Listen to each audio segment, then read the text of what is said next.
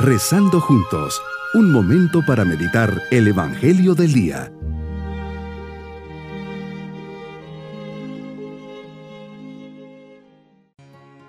Les saludo en este día, viernes de la vigésima quinta semana del tiempo ordinario, agradeciendo a Dios este nuevo día, le decimos, Señor Jesús, te doy gracias por la especial protección que me has dado al velar mi sueño. Comienzo este día bajo tu protección y amparo.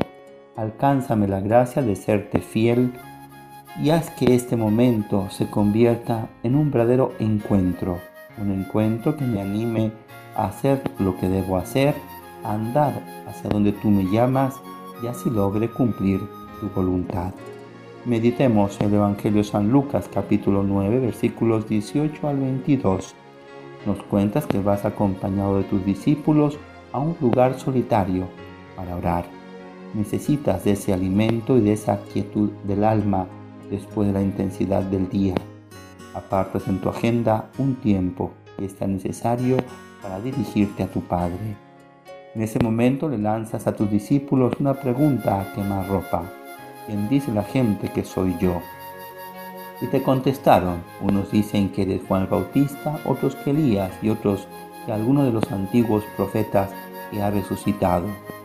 Ellos te responden fácilmente porque es en tercera persona, como nosotros lo haríamos. Es lo que se ha oído de ti, los chismecillos que se van escuchando por ahí. Y claro, esta respuesta no compromete a nadie.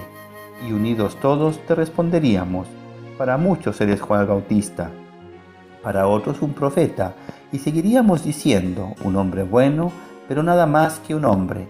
Para otros ha sido un revolucionario, para otros un curandero un endemoniado, para otros un signo de contradicción, un simple charlatán que merece ser perseguido y humillado.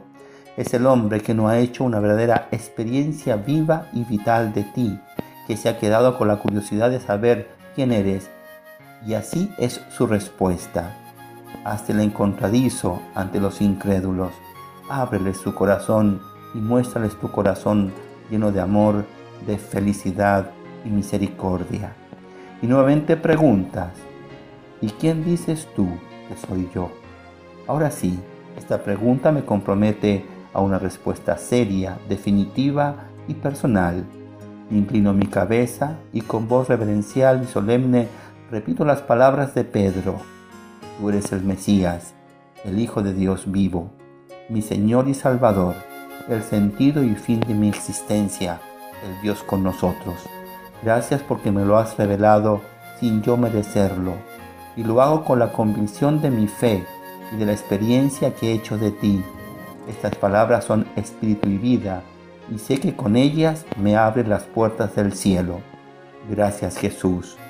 Luego les revelas que sería necesario tu gran sufrimiento, que serías rechazado por los ancianos, sumos sacerdotes y escribas, que serías entregado a la muerte, pero que resucitarías al tercer día. Es el gran sufrimiento que te hemos causado, pero que tu amor ha sobrepasado ese dolor y sufrimiento. Un amor sin límites, sin esperar nada a cambio, una entrega total, para luego recibir el gran premio de la resurrección, la vida nueva, del triunfo del bien sobre el mal, de la gracia sobre el pecado, que nos ha devuelto a los hombres la esperanza de una vida plena, feliz y eterna.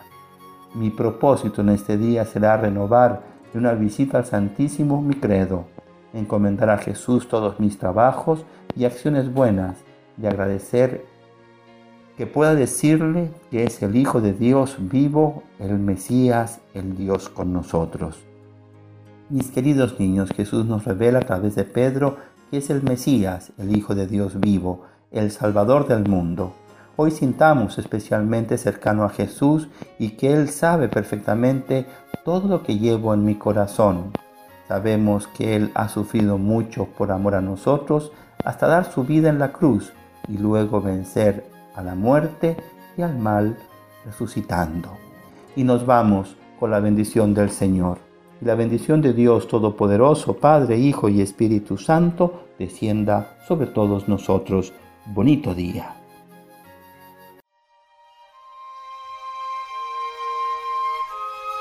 Hemos rezado junto con el Padre Denis Doren, Legionario de Cristo.